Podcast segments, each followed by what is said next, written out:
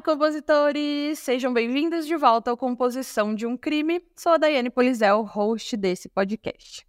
E você já segue o Composição de um Crime aí na sua plataforma que você está me ouvindo?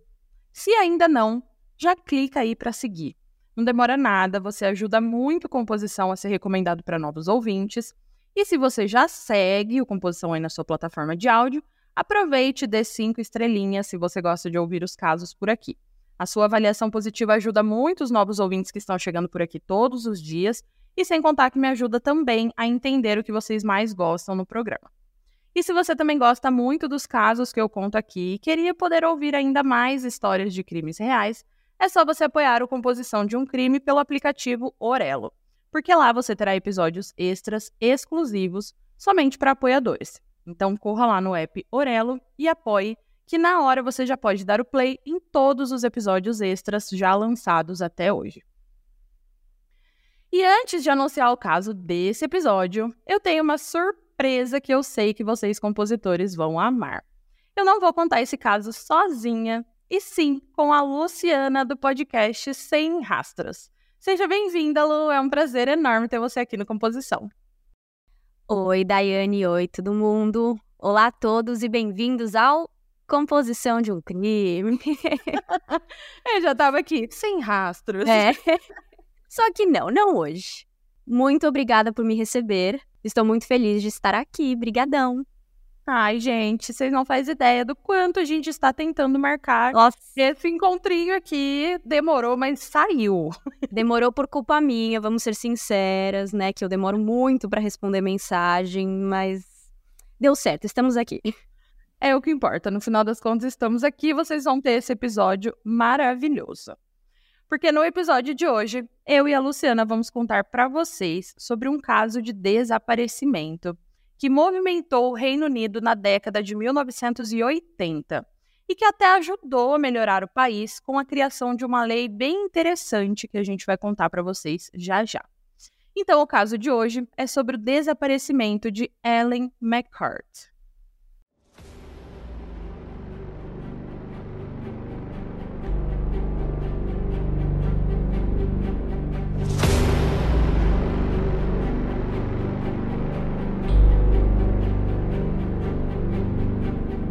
Se você está procurando um podcast de true crime com muitos detalhes, muitas informações e pitadas de análises psicológicas, pegue seu fone de ouvido, se acomode e se prepare porque você está no lugar certo.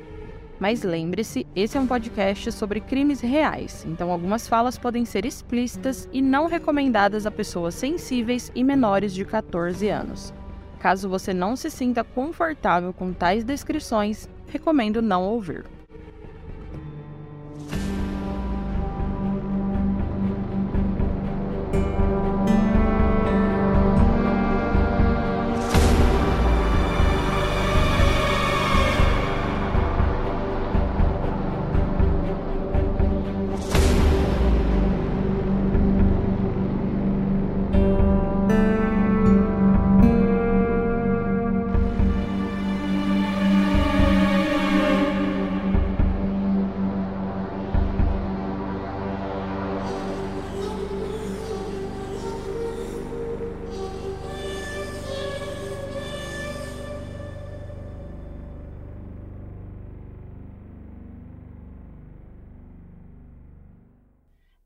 McCarthy nasceu numa cidade na Inglaterra chamada Bootle. A gente acha que é isso, tá, compositores? Se não for, perdoem.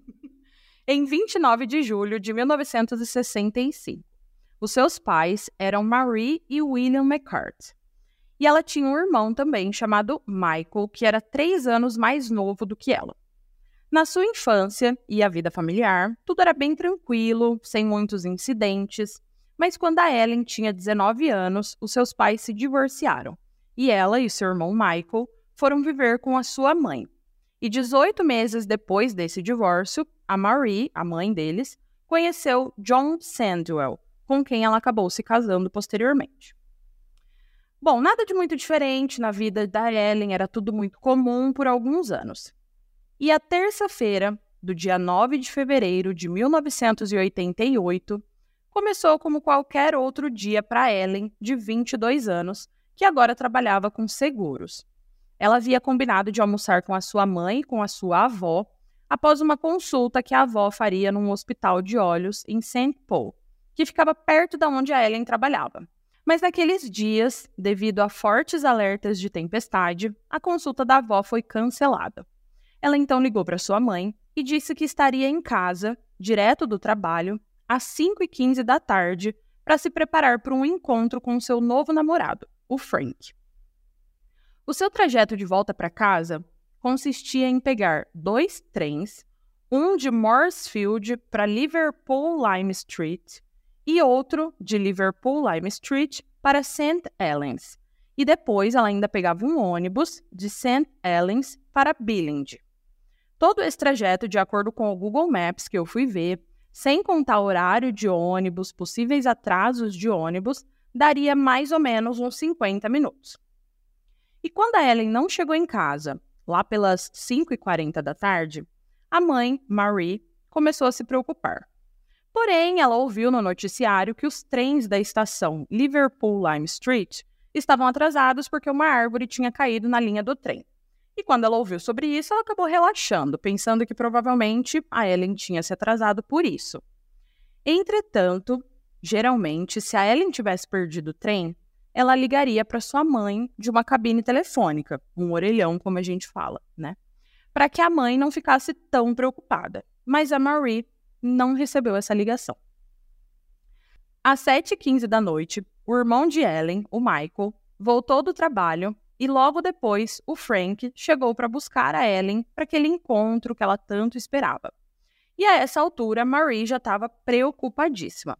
Ela até contatou a British Rail, que é a empresa que gerencia os trens, mas ela foi informada que, embora houvessem problemas né, com várias rotas, esses atrasos não afetariam o trem que a Ellen deveria pegar. E após essa notícia, o Frank, a Marie e o padrasto da Ellen, o John, começaram a ligar para hospitais, preocupados que a Ellen pudesse ter sofrido algum tipo de acidente causado pelo clima e pelas tempestades que estavam sendo alertadas. E quando essas ligações não deram em nada, eles começaram a ligar para os seus amigos, mas ninguém sabia sobre a Ellen. Por fim, eles entraram no carro e começaram a traçar a rota do trabalho para ver se alguém havia tido algum incidente ou se alguma coisa tinha acontecido que pudesse causar esse atraso da Ellen. E mais uma vez, eles verificaram na estação do trem que confirmou que esse trem estava operacional. Com essa informação, eles foram então imediatamente à delegacia para relatar o desaparecimento de Ellen. E era prática normal dos policiais dizer para a família de um adulto desaparecido que esperasse lá aquelas 24 horas, especialmente se não tivesse indícios de que a pessoa tinha sido vítima de algum crime, dizendo que muitas das vezes a pessoa sumia porque queria. E a família tinha que esperar essa volta ou esperar 24 horas. Né, que, quem já ouviu o Sem Rastros ou, enfim, sabe o pavor, o ódio que eu tenho dessa questão das 24 horas. E tudo bem, é adulto e eu sei que para nós que consumimos crimes reais, a gente acha que tem muita gente desaparecida, que os policiais não fizeram um bom trabalho, mas a verdade é que a maioria das pessoas que somem realmente reaparecem. Eu acho que é, sei lá, 90% dos casos são pessoas que desaparecem só por algumas horas, que o telefone acabou a bateria, ou jovens que estão bravos e voltam depois de um fim de semana. Então eu entendo da onde sai essa questão da polícia esperar 24 horas.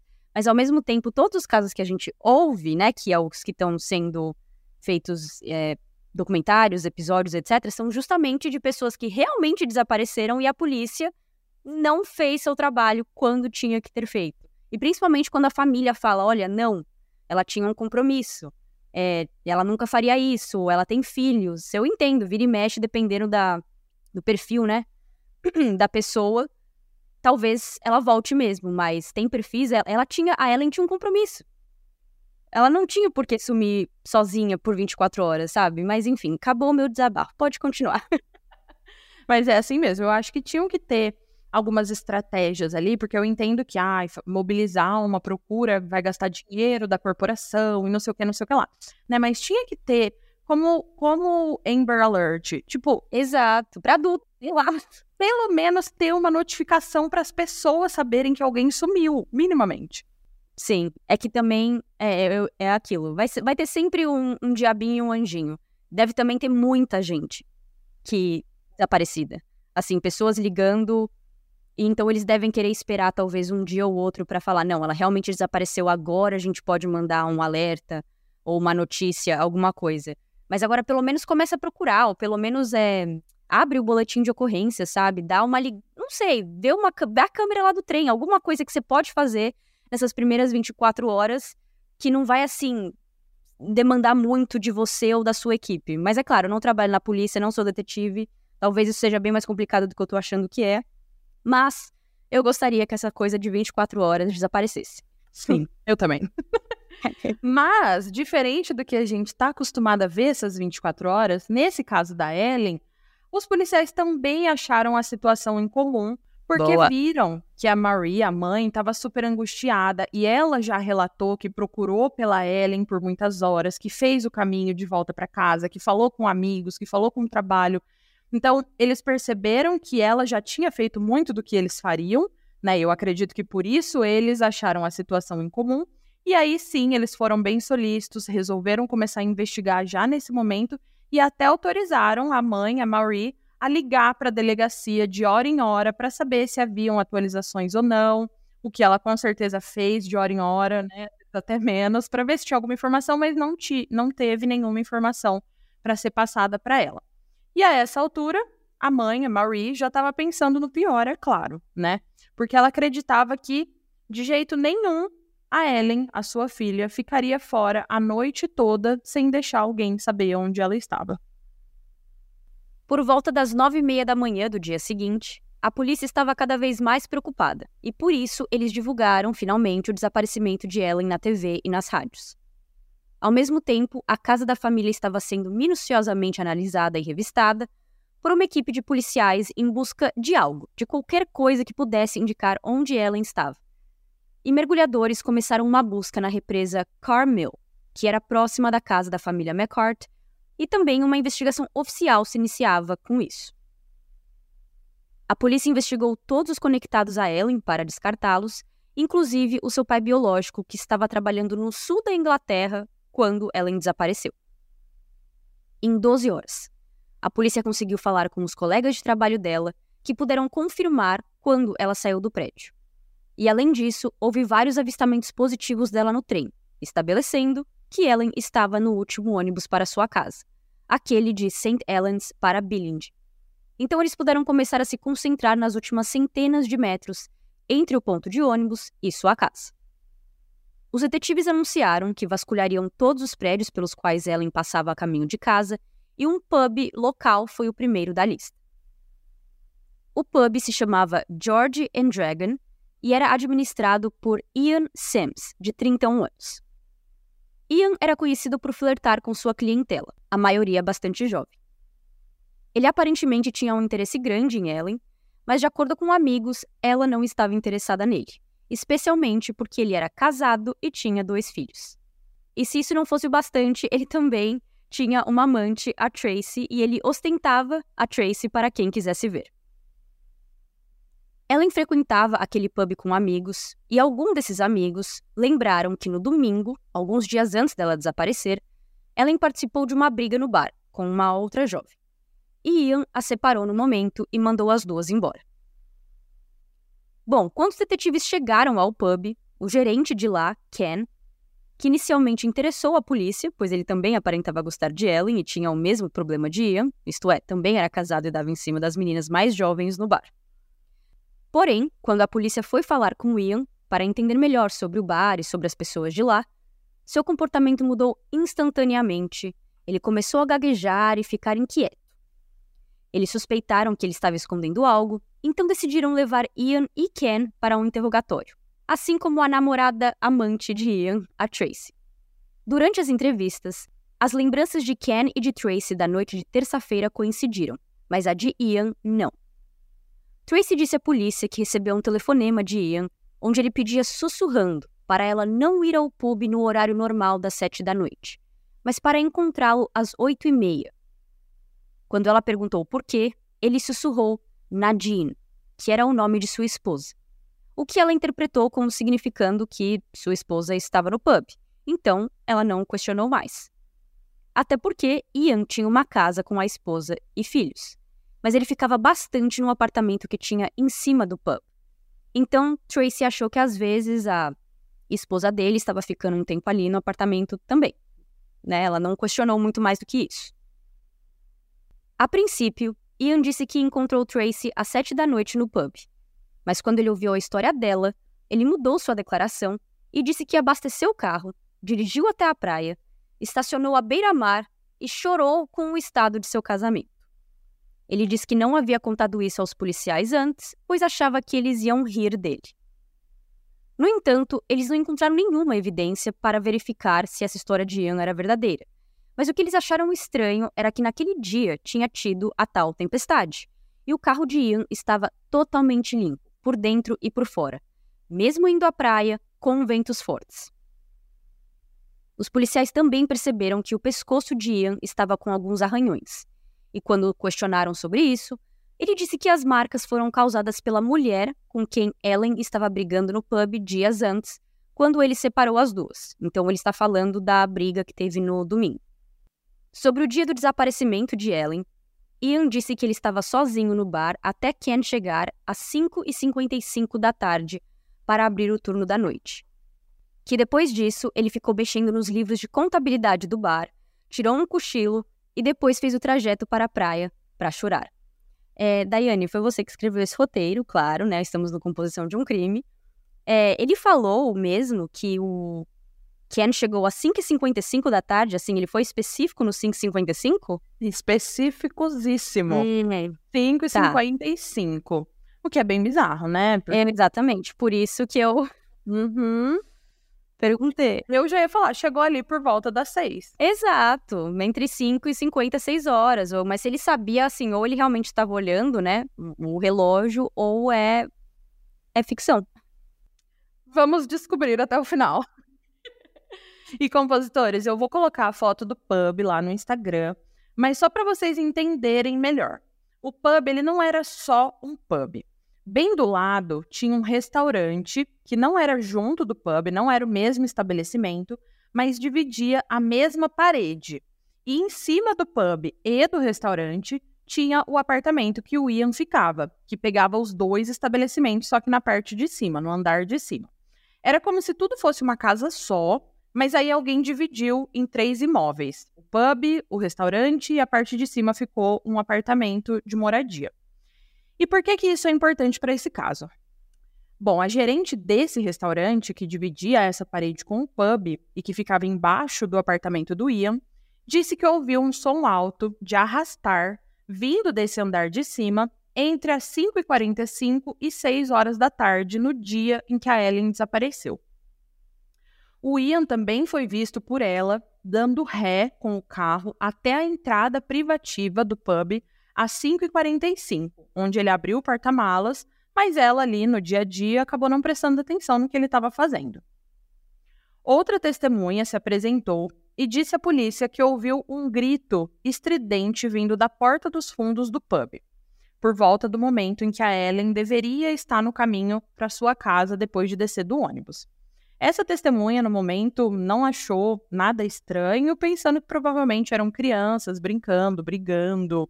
Mas depois, quando ela ouviu sobre o desaparecimento da Ellen, ela achou tudo muito suspeito, então foi até a polícia relatar esse grito que ela ouviu. E essas declarações levaram a novas buscas no bar e também ao carro de Ian, que era um Volkswagen Passat, onde foram encontrados vestígios de sangue e um brinco no porta-malas. Quando eles confrontaram o Ian sobre isso, ele tentou dizer aos detetives que o sangue tinha vindo do seu cachorro, que tinha cortado a patinha. Porém, a perícia determinou que isso não era verdade, que o sangue era humano. E a mãe da Ellen também afirmou que aquele brinco encontrado no porta-malas pertencia à sua filha. Após essas descobertas, o Ian foi preso pela suspeita do assassinato e o seu apartamento se tornou o único foco da polícia. Exames forenses do bar descobriram uma série de manchas de sangue, incluindo uma que tinha uma impressão digital de Ian por cima. E também havia vestígios de sangue no carpete ao pé da escada que levava ao apartamento acima do bar, no carpete do quarto, no andar de cima, no papel de parede desse quarto e respingado no papel de parede ao lado da porta externa. Ah, e a parte de trás do brinco da Ellen, aquela tarraxinha que a gente usa para prender, também foi encontrada no apartamento acima do bar. E com todas essas evidências, a polícia agora trabalhava com a hipótese de que Ellen não estava mais viva e eles estavam procurando um corpo. Por isso, as equipes de busca vasculharam a área, vasculhando campos, terras agrícolas, matagais, áreas abertas, através de anexos, celeiros, em busca de qualquer coisa que pudesse levá-los a Ellen, mas eles não encontraram nada. E com todas essas evidências esmagadoras, na noite de domingo, 14 de fevereiro de 1988, a polícia acusou oficialmente Ian Sims do assassinato de Ellen.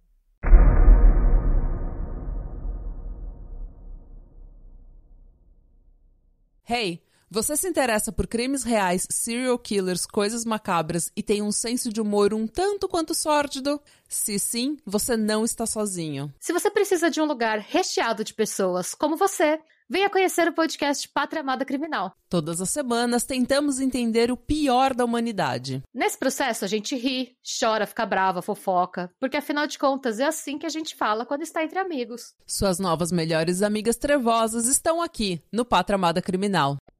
Na manhã seguinte ao desaparecimento de Ellen, um homem contatou a polícia depois de encontrar duas toalhas cobertas de sangue e um conjunto completo de roupas masculinas ao lado do Manchester Ship Canal, a mais ou menos 40 quilômetros de Billing. Uma das peças de roupa, um suéter, promovia a Labatt, um tipo de cerveja que era vendida no pub. Essa descoberta acabou sendo ligada ao desaparecimento de Ellen posteriormente. Os policiais também encontraram lama em uma pulseira e dois anéis pertencentes a Ian que combinavam com a lama na área em que as roupas foram encontradas. Então agora eles tinham a grande tarefa de localizar o paradeiro do corpo de Ellen, bem como obter o máximo possível de evidências contra Ian. Uma reconstituição do crime ocorreu, assim como várias buscas, mas todas levavam a polícia para um beco sem saída. Até aquele momento, vários depoimentos de testemunhas ajudaram a polícia a recriar os passos de Ian após o desaparecimento de Ellen e a sua prisão, mas ainda havia muitas lacunas a serem preenchidas. A faxineira do pub disse à polícia que encontrou Ian limpando o chão com alvejante no final da escada que levava ao apartamento de cima, e naquele momento ele explicou para ela, dizendo que o cachorro dele havia feito uma bagunça naquele lugar e essa foi a mesma área onde uma quantidade significativa de sangue foi encontrada. A polícia não tinha dúvidas de que Ian era o assassino. Eles tinham provas mais do que suficientes contra ele. No entanto, sem um corpo, a família de Ellen não seria capaz de iniciar o processo de luto. E existe, não sei muito bem como é na Inglaterra, mas existe lugares que se você não tem um corpo, o promotor ele nem vai para frente com o caso. É que aqui nesse caso realmente existem muitas provas fora do corpo. Mas se não tivesse tanto assim, ou se, ela, ou se elas fossem um pouco ambíguas, existem vários promotores que falam: não, sem um corpo existem muitas chances que o júri vai voltar como inocente ou como é que fala? É, é, anulado que fala quando o júri não consegue decidir? Eu não lembro. É, mas... não é inocente. É tipo não culpado, né? Não é inocente, mas também não é culpada.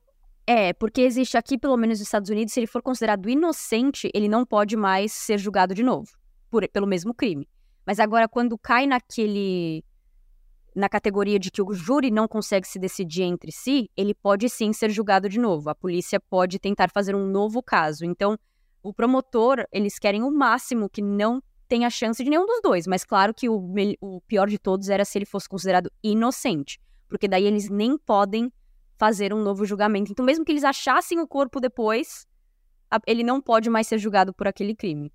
Mas sim, aqui nesse caso da, da Ellen e do Ian, eles tinham muito além do corpo, sangue, né? Então, tudo Gente, bem continuar. Que, que, loucura isso aí, mesmo se achar o corpo depois a pessoa tivesse sido uhum. inocente, ela, tipo assim, beleza, foi inocente, para sempre eu sou inocente, eu não tenho chance de ser realmente rejulgado. daquele crime. assim. Exatamente. Então, ao menos que eles consigam pegar a pessoa por um- algum outro crime relacionado, alguma coisa bem tipo um. Como é que fala? Um loophole, né? Um buraco. Tem umas Uhum. coisas que eu não sei mais falar em, em, em, em gírias que eu não sei falar em português. Mas, enfim. Mas eu acho que existe essa lei no Brasil, viu? Eu não lembro o nome, mas eu comentei ela em algum dos meus episódios, que era algum nome em latim, que é isso, a pessoa ela não pode ser processada, tipo, julgada pelo mesmo crime duas vezes. Enfim, podemos procurar. É, eu depois. até entendo isso, acho legal mesmo a pessoa não ser julgada pelo crime duas vezes.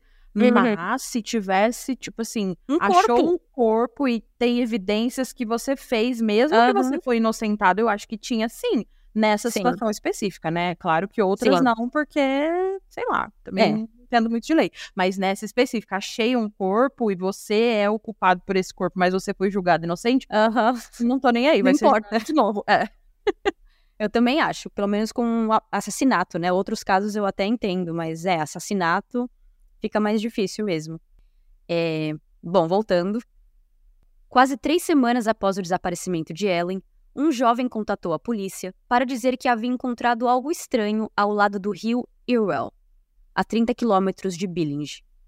Várias sacolas foram jogadas na água e uma jaqueta jeans e uma bolsa foram encontradas penduradas em uma árvore ao lado do rio. Esse jovem olhou dentro dessa bolsa e descobriu a identidade de Ellen e reconheceu sua fotografia, então ele ligou imediatamente para a polícia. Daiane, quantas vezes você já viu algum saco no meio da rua ou alguma coisa e você nem pensa duas vezes sobre ele?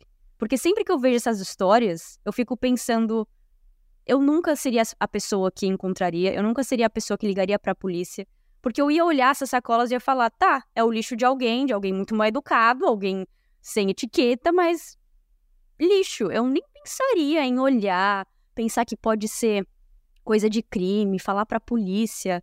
Eu sempre que eu vejo essas coisas, eu- e aí eu vou dirigir no outro dia e eu vejo alguma sacola, fico pensando, ih, será que eu devia parar? Será que eu devia ver o que tem dentro? Sim, eu pego pista todo dia. É pouquinho, são quatro quilômetros, mas para ir trabalhar. Eu moro numa cidade e trabalho na outra. E aí, sempre em beira de rodovia, tem sacola. E tem aqui, tem uns condomínios, que é tipo beira da rodovia. Então tem ali um monte de saco. Eu sempre vejo. Eu nunca teve um dia que eu falei assim, nossa, será que é um corpo? Não, gente, pra mim é, ah, é lixo, é não sei o quê. Eu nunca ia parar pra abrir uma sacola pra ver o que é. E mesmo que não fosse corpo, né? Fosse a arma do crime, fosse a roupa cheia de sangue, assim. Se eu passei por uma, ficou lá. Eu perdi a oportunidade, porque eu nunca vou parar. Nem eu não faço isso. Talvez a gente esteja aí deixando muitas evidências pra trás. Aham. Mas não, não é uma coisa que normalmente eu faria, não. É, exatamente. É, chegando lá no rio, os mergulhadores encontraram um saco de lixo contendo um casaco, calça, cueca, luvas, cachecol e uma bota marrom. Havia também uma jaqueta cinza de algodão com zíper que pertencia a Ian. Eles também encontraram dois pedaços de cabo elétrico amarrados juntos e 24 fios de longos cabelos castanhos humanos presos no nó. Também havia marcas de mordida no cabo que combinavam com os dentes do cachorro de Ian. E eu tô vendo aqui essa parte também da jaqueta cinza, essas coisas. O quanto de sapato e roupa eu já vi jogado em beira de rodovia. e Aham, eu nunca também. falei assim, gente, vou ligar pra polícia porque deve ser de alguém. Não, na minha cabeça é tipo assim, ah, tava passando um cara de moto e a blusa caiu. Uma pessoa tava andando a pé e deixou o chinelo pra trás. Eu sempre penso que é alguém mal educado mesmo, alguma pessoa que não, não- não jogou o lixo no lugar certo, ou talvez de um caminhão que caiu, mas eu nunca penso que a pessoa propositalmente é, despejou ali com a intenção de pessoas como eu e você que não vão parar pra ver. Sim. E vocês, compositores, que ouvem muitas histórias aqui de crimes mais antigos, sabem que nessa época, ali esse crime aconteceu em 1988, as análises e reconstruções de DNA não era algo bem comum, né? Porém, nesse caso, os peritos foram capazes de construir um perfil para Ellen usando as amostras de DNA da sua mãe, do seu pai e do seu irmão, e também com amostras retiradas da escova de cabelo de Ellen. E eles puderam determinar que aquele cabelo encontrado naquele cabo correspondia ao perfil de DNA de Ellen e sugeria que ela havia sido estrangulada com ele. e as fibras do casaco de Ellen combinavam com as fibras do carpete do pub. Em 24 de março de 1988, uma pá foi encontrada em um lago de 5 metros de profundidade em Rixton Clay Pits. Não sei se é isso. Em uma área pantanosa que ficava a uns 15 minutos do bar. O proprietário anterior do pub, antes de Ian, reconheceu essa pá como uma que ele havia deixado para trás no pub depois de vender esse pub para o Ian. Mas ainda assim não havia sinal de Ellen junto à pá. O que eu acho bem estranho também, porque eu não reconheceria uma pá, gente. Não, e além de si, uh, além de tudo, esse caso inteiro, praticamente, é feito de coisas achadas em algum canal, em algum rio, em algum lago. É, literalmente, todas as pessoas que deviam ter achado e ligado para a polícia fizeram isso. Exatamente. Incrível. Qual a chance de todas as pessoas abrirem os saquinhos que acham no uhum. caminho? E falado, não, é, eu reconheço ou não reconheço, mas acho que é pertinente a algo, então vou ligar para a polícia e avisá-los. Incrível, ótimo, né? Uhum. Vai saber se lá isso não é uma cultura um pouquinho mais difundida, é, né? Verdade. Nunca fui, nunca fui para lá e não conheço pessoas que moram lá para saber. Também Aqui no Brasil eu sei que não é.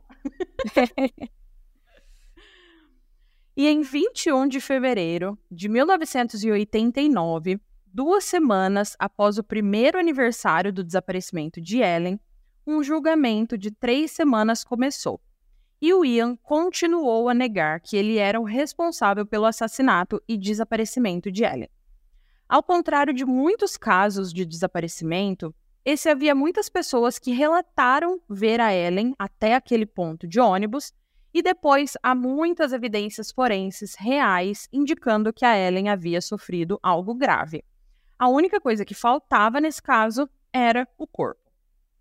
Vamos agora dar uma olhadinha melhor na linha do tempo do dia do desaparecimento, começando com a Ellen saindo do trabalho às 4 horas da tarde na terça-feira do dia 9 de fevereiro de 1988, onde ela foi vista por algumas pessoas nos trens.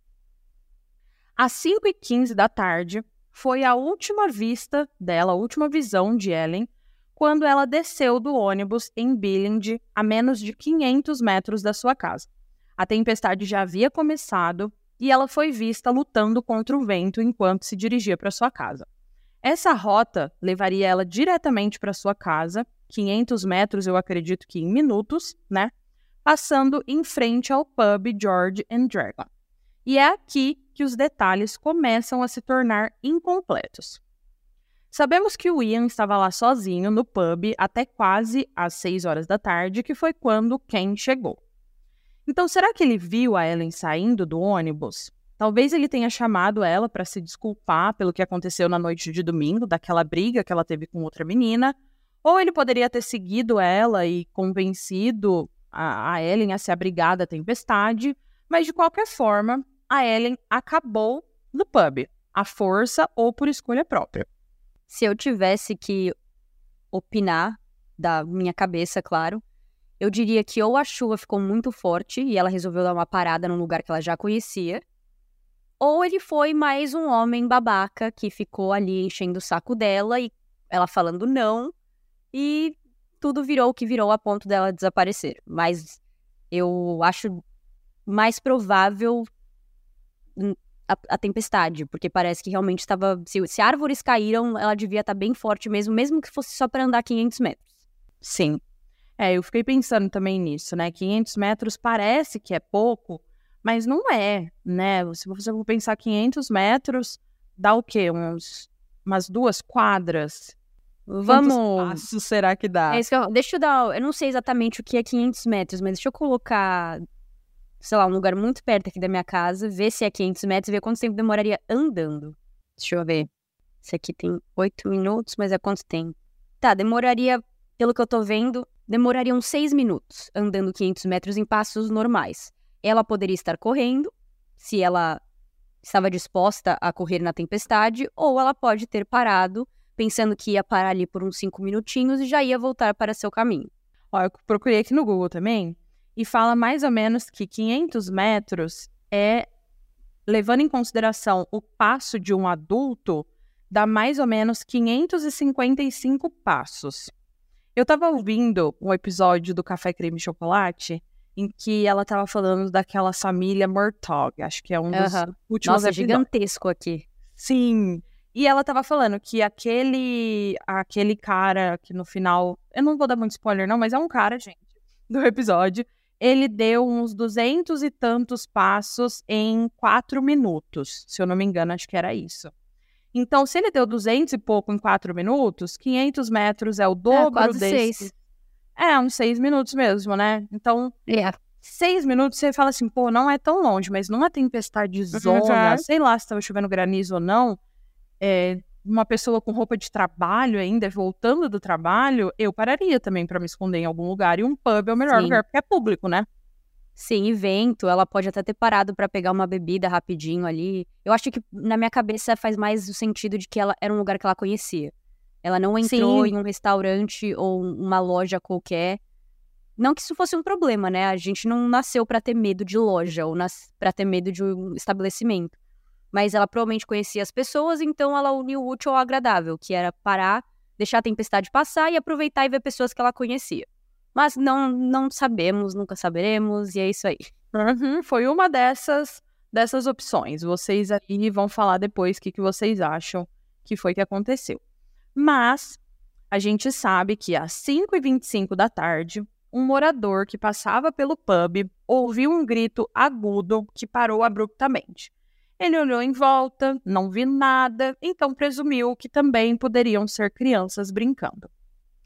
Entre as 5h45 e 6 horas da tarde, a gerente daquele restaurante do lado do pub ouviu aquele som alto de arrastar vindo do apartamento de cima e alguns minutos depois, ainda dentro dessa janela de tempo, entre 5h45 e 6, ela viu Ian dando ré no seu carro azul até a porta privativa do pub. Às 6 horas da tarde, outra testemunha viu um carro azul escuro saindo do estacionamento do pub. E às 6h10, o Ian ligou para Tracy, a sua amante, naquela voz baixa, pedindo para que, que ela não fosse ao pub no horário habitual das 7 e esperasse até às 8h30. E quando ela perguntou por quê, ele sussurrou Nadine e ela presumiu que isso significava que a esposa dele estava no pub, então ela não foi para lá esse horário. Às 7 horas da noite, o Ian volta ao pub, mais uma vez dá ré com o carro até aquela entrada privativa e ele não foi visto na hora seguinte. E presume-se que ele tenha passado esse tempo lá no andar de cima, porque ninguém viu ele no pub. E às 8 horas da noite, o Ian desce e diz para os funcionários do bar que ele sairia por meia hora. Entre as 8 horas da noite e as 8 e 15, o John, o padrasto da Ellen, ligou para o pub para ver se alguém tinha visto ela. Às 8h45 da noite, a Tracy chegou, subiu as escadas para o apartamento e descobriu que a porta estava trancada. Ela lembrou que tinha uma chave reserva da porta nos fundos ali e acabou entrando, conseguindo entrar no apartamento. O apartamento, ela relatou que estava vazio e ela presumiu que o Ian tinha levado a esposa Nadine para comemorar alguma coisa, então ela ficou lá no quarto assistindo TV esperando o Ian voltar. O Ian volta às 10 horas da noite, ele só enfia a cabeça dentro do quarto e diz para Tracy que a Nadine descobriu sobre o caso deles e tinha ficado furiosa. Ele mostrou para Tracy os arranhões no pescoço e disse que a Nadine tinha feito isso com raiva. E após essa breve conversa, ele pediu para Tracy descer no bar para verificar a nova garçonete enquanto ele tomava banho. E depois ela volta lá para cima e eles ficaram juntos até uma hora da madrugada, que foi quando ela foi embora. Já na quarta-feira, um dia após o desaparecimento da Ellen, às 5 horas da manhã, um carro parecido com o de Ian foi visto dirigindo a alta velocidade a mais ou menos 50 quilômetros do pub. Já às sete e meia da manhã, a uns 40 quilômetros do pub, um morador local passeando com seu cachorro num terreno baldio ao lado do Manchester Ship Canal, notou um Volkswagen azul escuro estacionado ali na beirada do canal. Enquanto ele caminhava pelo seu trajeto, ele se deparou com uma toalha encharcada de sangue.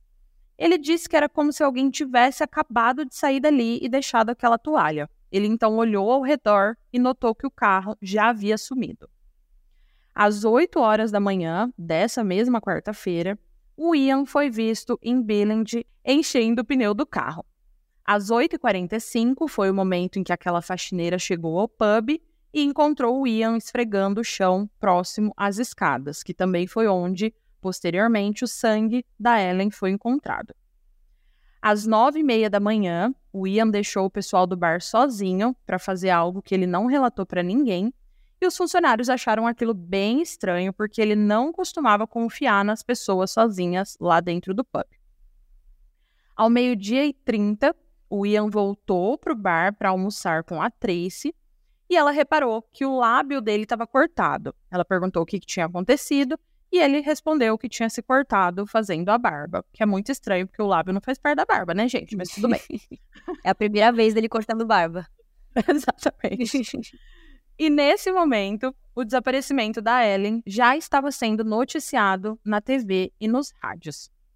Agora, na quinta-feira, às 11 horas da manhã, a polícia chegava pela primeira vez ao pub para questionar a equipe de Ian. Eles sabiam que algo havia acontecido entre o ponto de ônibus e a casa de Ellen e decidiram vasculhar todos os prédios entre eles. E a partir daqui vocês já sabem a história e todas as evidências que levaram à prisão de Ian.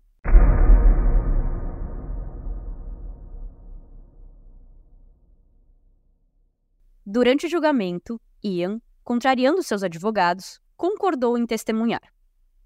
Em seu testemunho, ele tentou dizer que Ellen estivera no apartamento uma noite durante uma tempestade, enquanto Tracy estava na cama no quarto ao lado e não viu nada. Ele disse que nesse dia, ele e Ellen se beijaram e se abraçaram, usando um casaco como cobertor. Aqui ele estava sem dúvida insinuando que foi assim que o DNA de Ellen foi encontrado na sala assim como as fibras do carpete encontradas em seu casaco. Mas é óbvio, né, que ninguém acreditou nessa história. Outra fala que ele claramente inventou foi que alguém havia pegado seus pertences, incluindo suas roupas e o cabo, que provavelmente foi o que matou Ellen, do apartamento dele e plantou essas evidências para incriminá-lo. No entanto, o fato de a mesma lama estar cobrindo peças de joalheria que ainda estavam com ele já não era tão fácil de explicar assim. Durante sua fala, o juiz disse que se o júri o considerasse culpado, Ian estaria na primeira divisão de assassinos de sangue frio que não respeitavam o cadáver de sua vítima. Ele também disse que Ian Sims negou aos entes queridos de Ellen a oportunidade de prestar homenagem a ela. O júri retornou um veredito de culpado após mais de cinco horas de deliberações. Ian foi condenado à prisão perpétua da qual cumpriria no mínimo 16 anos antes de tentar a liberdade condicional. Era raro uma pessoa ser condenada por assassinato sem a presença de um corpo, e este foi um dos primeiros casos no Reino Unido em que uma condenação foi obtida apenas com bases em evidência de DNA. Então, viu? É difícil é, ter casos que são julgados até o final, onde o assassino é julgado culpado Sim. sem um corpo. Às vezes, realmente por falta de evidências sólidas, apenas circunstanciais, ou porque às vezes nem chegam ali no julgamento porque o promotor hum, resolveu não ir para frente sem provas mais sólidas. Verdade. Mas, como eu falei, nesse caso tinha provas bem sólidas, né? DNA é tudo. Bom, mas vamos pensar. Por que Ian não demonstrou remorso e se recusou a dizer onde o corpo de Ellen estava escondido, mesmo que uma confissão fosse reduzir significativamente sua sentença? Segundo todos os relatos, ele é um indivíduo totalmente egoísta que não se importa com o efeito de sua escolha de manter o paradeiro dela para si mesmo. Mas para ele tomar a decisão consciente de passar muitos mais anos na prisão apenas para punir os familiares de Ellen não soa exato. Ele já havia sido sentenciado e condenado pelo assassinato. Portanto, relevar a localização de seus restos só o beneficiaria, a menos, é claro, que ele tenha motivos totalmente diferentes para não divulgar a localização do corpo dela. Mas o que poderia ser? Há vários sites e fóruns que acreditam que Ian já matou outras pessoas antes. Essa explicação faz sentido porque, se ele matou mais pessoas e escondeu todos os corpos juntos ou próximos, revelar onde está Ellen significaria um risco de descobrirem mais de seus crimes. Outra teoria Será que ele se enterrou tanto em suas mentiras que agora não consegue mais enfrentar a verdade? Daquela forma de que quanto mais você acredita numa mentira, mais ela se torna verdade. Algumas pessoas ainda teorizam que Ian pode ter queimado Ellen, pois ele havia trabalhado numa fornalha que queimava lixo hospitalar alguns anos antes. Então ele pode ter usado essa fornalha para sumir com Ellen. Essa daqui é uma bela de uma teoria, porque se ele fez isso, não existe corpo para ser encontrado nunca. Ela foi cremada contra sua vontade. Só que aí eu fico pensando, se você já vai cremar um corpo, por que, que você não vai queimar todas as outras coisas? Por que, que ele jogou a pá em um lugar, a Verdade, roupa né? em outro lugar, o cabo em outro lugar? Tipo, pra mim, não sei. Ai, sei lá, cada, cada cabeça pensa de um jeito e a cabeça dele pode ser muito doidinha, né? Mas não faz sentido para mim ele espalhar tanto essas coisas assim. Eu achei muito estranho. Isso não fez sentido em nenhum momento para mim, quando eu tava escrevendo esse roteiro. Por que, que ele espalhou todas essas coisas? Não, isso que você falou agora realmente faz sentido que eu nem pensei. Porque se ele fosse queimar algo, já não queimava tudo. Então, talvez essa não seja a teoria. Eu acho que existe mais chance de que ele enterrou em algum lugar e pode ser, como falou, ele tem outros crimes, ou ele realmente só é um tipo de cara que falou: não, vocês vão me. Vocês me colocaram aqui dentro mesmo na prisão, então eu não vou dar o gostinho de falar para vocês onde está o corpo dela. Uma pessoa vingativa, né? Ele deve ter jogado as coisas tudo em diferentes corpos de água, como falam aqui, que ele deve ter achado que não iam ser encontrados. Então, se encontrasse um, talvez não fosse prova bastante contra ele. Ah, mas se encontrasse os três, seria. E ele teve a má sorte de que todo mundo, como a gente estava falando, todo mundo que passou por esses sacos, por essas coisas, realmente pararam para olhar e ligaram para a polícia. Então, bem feito para ele que bons moradores e bons cidadãos estavam ali. E para ele também, né, ele continuar afirmando a própria inocência, ele tem mais chances de recursos e tudo mais, né? A lei permite isso. Se ele se se ele se colocasse como culpado, ele já ia perder muito dos próprios recursos de tentar algumas coisas. Então, para ele também era legal ele fingir que era inocente, se ele realmente foi culpado, né, por, por comodidade de tentar mais coisas para sair de lá e no final das contas sair e falar: não, eu fui inocente, no... sou inocente, fui julgado errado, e aquele papel de vitimização também, né? Sim, eu acho que se ele quisesse apelar, né, ao julgamento, no momento, ele pode apelar na base de que ele não é culpado. Porque você pode apelar um caso mesmo sendo culpado por outros motivos. Mas nesse caso é um a mais para ele tentar. Bom, a única pessoa que poderia nos falar qual teoria está certa é Ian, e ele não parece querer. No final de 1999, a BBC fez um filme sobre Ellen chamado Murder in the Wind, e na noite da transmissão, dois homens foram vistos quebrando tijolos no para-brisa traseiro de John, que era o padrasto de Ellen, marido de Marie. Marie não tinha dúvidas de que tinha algo a ver com o programa. Mas por quê? Sem dúvida, Ian tinha pessoas de fora que acreditavam em sua história. E ao invés dela recuar, ela decidiu escrever uma carta a Ian na esperança de apelar para o lado paterno dele. Mas a resposta que ela recebeu foi chocante.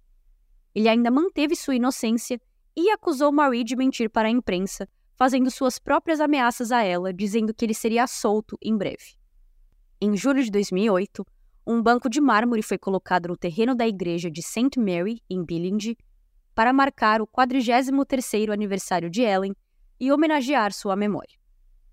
Em fevereiro de 2013, uma missa em memória de Ellen foi realizada no 25º aniversário de seu desaparecimento. Como acontece com a maioria dos casos high profile como este, Marie foi contatada por vários médiums ao longo dos anos. A princípio, ela ouvia o que eles tinham a dizer com extrema desconfiança. Porém, ao longo do tempo, quando a mesma informação continuou chegando, ela não teve escolha a não ser começar a ouvir. Vários médiums afirmavam que a Ellen havia sido enterrada numa cova aberta, que seria usada para um enterro.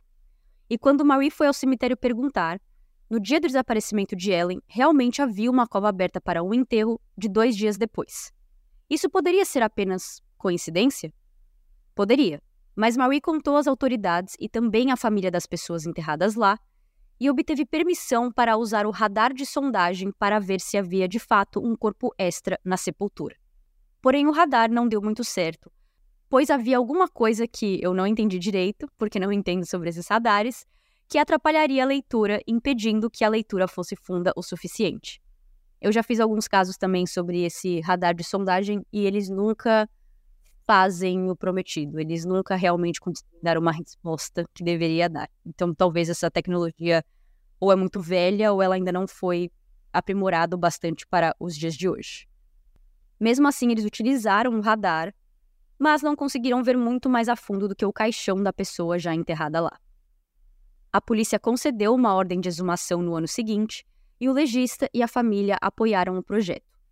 Entretanto, eles precisavam da aprovação da igreja, e a igreja recusou esse pedido, alegando que se eles abrissem essa exceção para a família McCart, outras também iriam querer.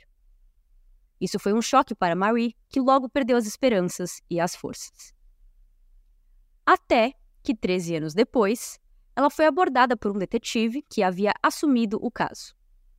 Ele disse que estava conversando com a família do lote do cemitério e eles queriam saber como poderiam ajudar. Com a ajuda do detetive, eles contataram o clérigo e em poucos dias foi concedida a permissão para uma exumação completa. Na quarta-feira, 16 de outubro de 2013, a polícia exumou um túmulo atrás da igreja de St. Eden em Billingen, mas o corpo de Ellen não estava lá dentro.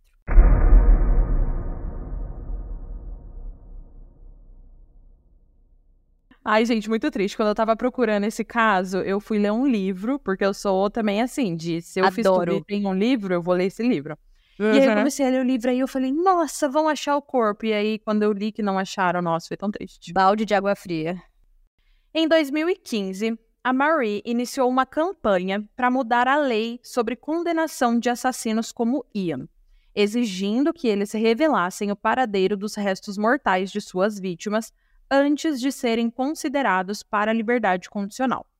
A campanha foi promovida sob o seguinte slogan: aspas, Perder um ente querido é devastador. Perder um ente querido para um assassinato é horrível. E ter seu funeral negado causa um sofrimento inimaginável. Fecha aspas. Em 5 de julho de 2019, David Galk, o secretário de Justiça na época, confirmou que a lei seria adotada na Inglaterra e no país de Gales. No entanto, uma audiência do Conselho de Liberdade Condicional, em 8 de novembro, recomendou a libertação de Ian Sims. E a decisão veio antes que a legislação pudesse ser introduzida no país. Bem triste, né? Triste. A família McCart difundiu uma tentativa de manter o Ian na prisão mas foi rejeitada pelo Tribunal Superior em fevereiro de 2020 e o Ian foi posteriormente libertado, sob liberdade condicional, em 5 de fevereiro de 2020, quase 32 anos após o desaparecimento de Ellen. E eu vou explicar para vocês o que exatamente é essa lei e o que ela significa, compositores. A Lei dos Prisioneiros, mais conhecido na Inglaterra como Helen's Law ou Lei de Ellen, é uma lei do país que diz que assassinos e abusadores sexuais que se negarem a divulgar informações vitais sobre suas vítimas podem enfrentar mais tempo presos. Por exemplo, Ian nunca revelou onde o corpo de Ellen está, e isso causou muita angústia para a família, os privou de ter um luto adequado. Então, essa lei coloca como dever legal do Conselho de Liberdade Condicional considerar a angústia causada pelo assassino que se recusou a revelar a localização do corpo da Ellen ao considerá-lo para soltura. Ele então não teria direito à liberdade condicional no tempo que ele teria normalmente se ele falasse onde o corpo da Ellen estava. Porque há um entendimento que se essa pessoa não revela, ela ainda pode ser um risco para a sociedade quando ela sair, né? Concordo. E a lei, ela também se aplica a abusadores sexuais, especialmente de vulneráveis, que fazem imagens indecentes de crianças, que abusam de crianças, mas não identificam essas crianças, como um caso que eu descobri também fazendo esse episódio, que é o da Vanessa George. Ela era uma professora que abusou de crianças numa creche, mas ela nunca identificou quais crianças ela agrediu. O que eu imagino que deve ser uma angústia bizarra para todos os pais, porque ninguém sabia. Será que meu filho foi ou será que não foi? Ela abusou de quantas crianças? Meu filho estava ali nesse meio ou não? Né? Então, meu essa Deus. lei é pra isso. Bem louco, é, né? Esse caso foi na Inglaterra também? Foi. Vanessa George. Meu Deus. E o secretário de Justiça da Inglaterra, na época, disse que considera essa lei um grande avanço para a sociedade em geral, pois o assassino que nega às famílias a chance de deixar esses entes queridos descansar é cruel além das palavras e agrava ainda mais essa dor da família.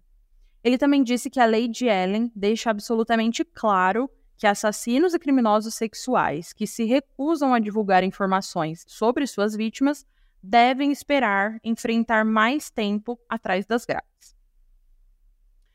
Bom, alguns dias depois do Ian conseguir a sua liberdade condicional, a Marie, a mãe da Ellen, deu uma entrevista bem triste e uma das coisas que ela falou me deixou bem, sei lá, tristinha, chateada também. Ela disse assim, abre aspas, tudo que eu quero, tudo que eu sempre quis é ter minha filha de volta.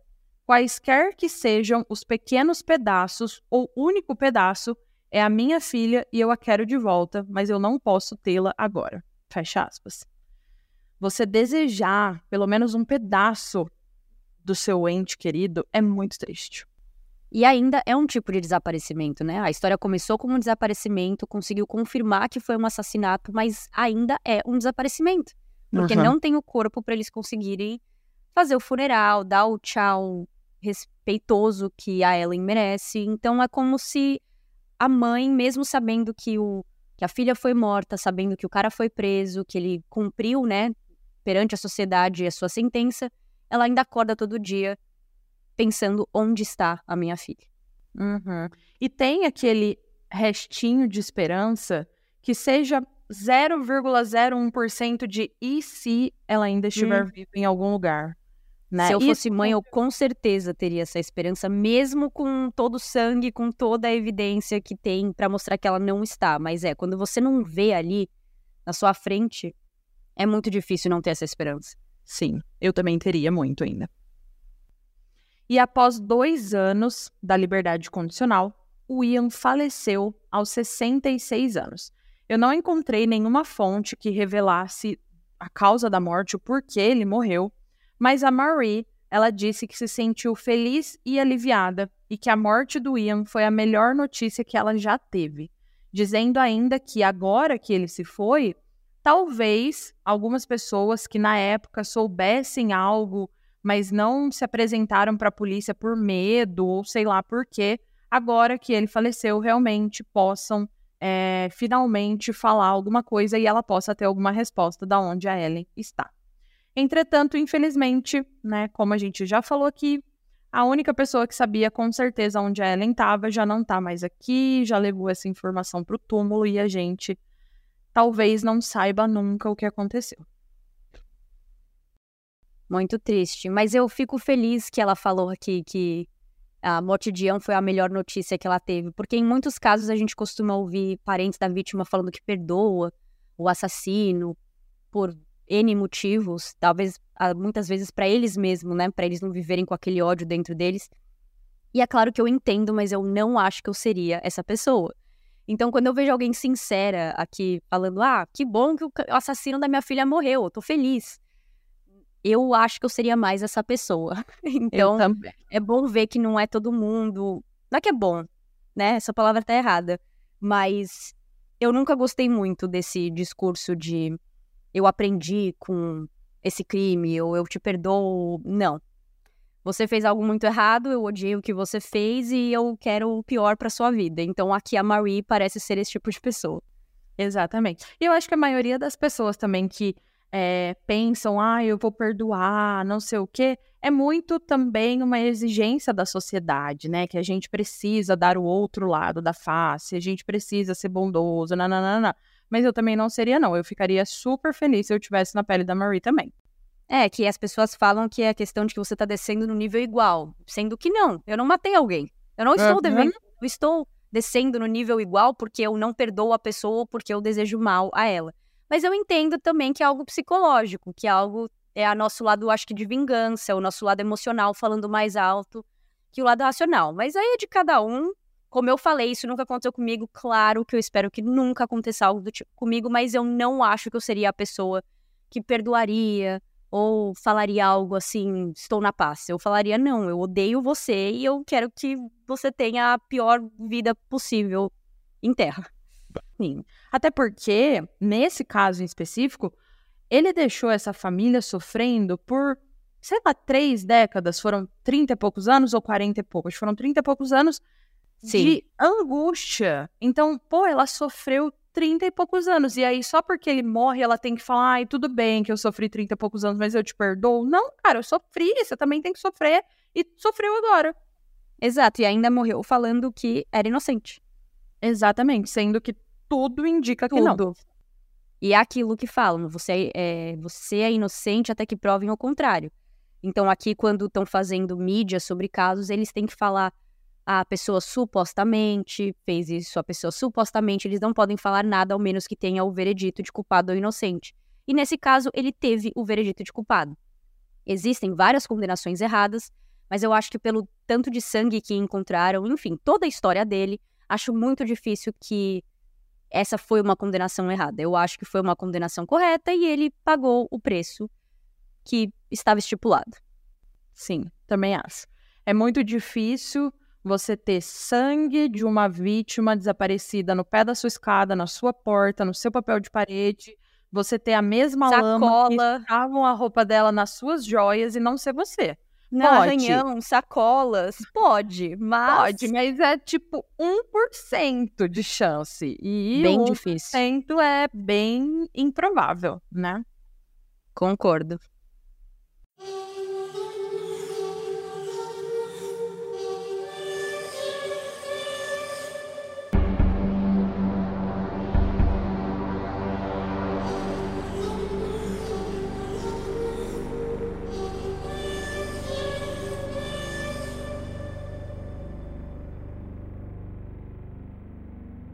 E compositores, o caso de hoje chegou ao fim. O que, que vocês acharam?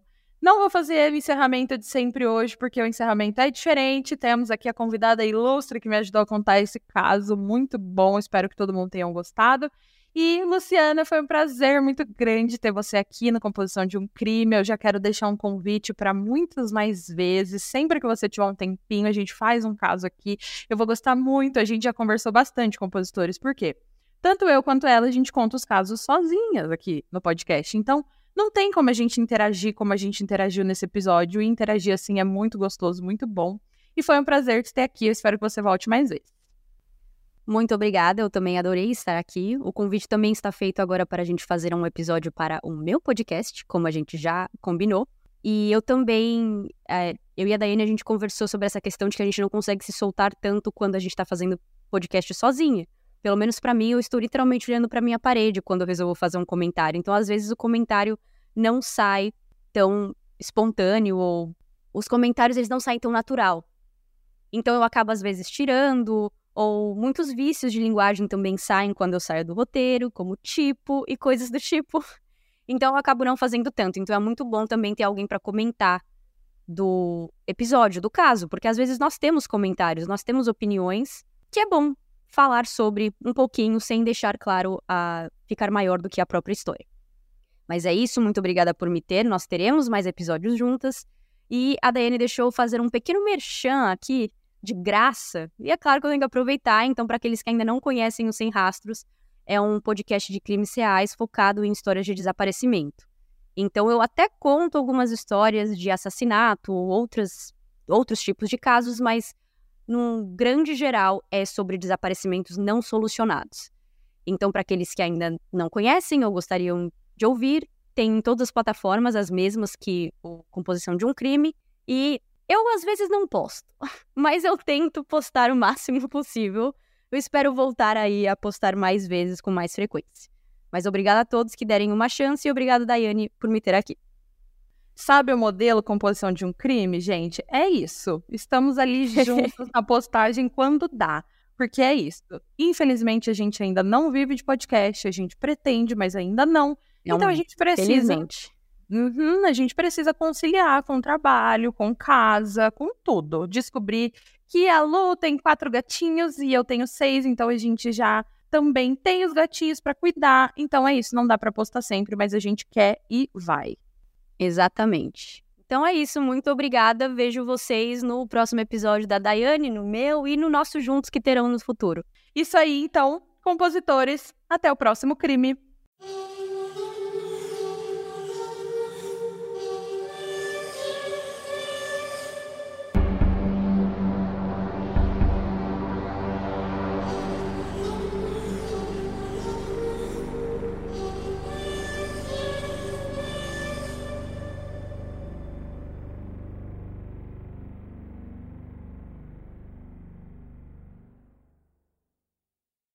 Hey, você se interessa por crimes reais, serial killers, coisas macabras e tem um senso de humor um tanto quanto sórdido? Se sim, você não está sozinho. Se você precisa de um lugar recheado de pessoas como você, venha conhecer o podcast Pátria Amada Criminal. Todas as semanas tentamos entender o pior da humanidade. Nesse processo, a gente ri, chora, fica brava, fofoca, porque afinal de contas é assim que a gente fala quando está entre amigos. Suas novas melhores amigas trevosas estão aqui no Pátria Amada Criminal.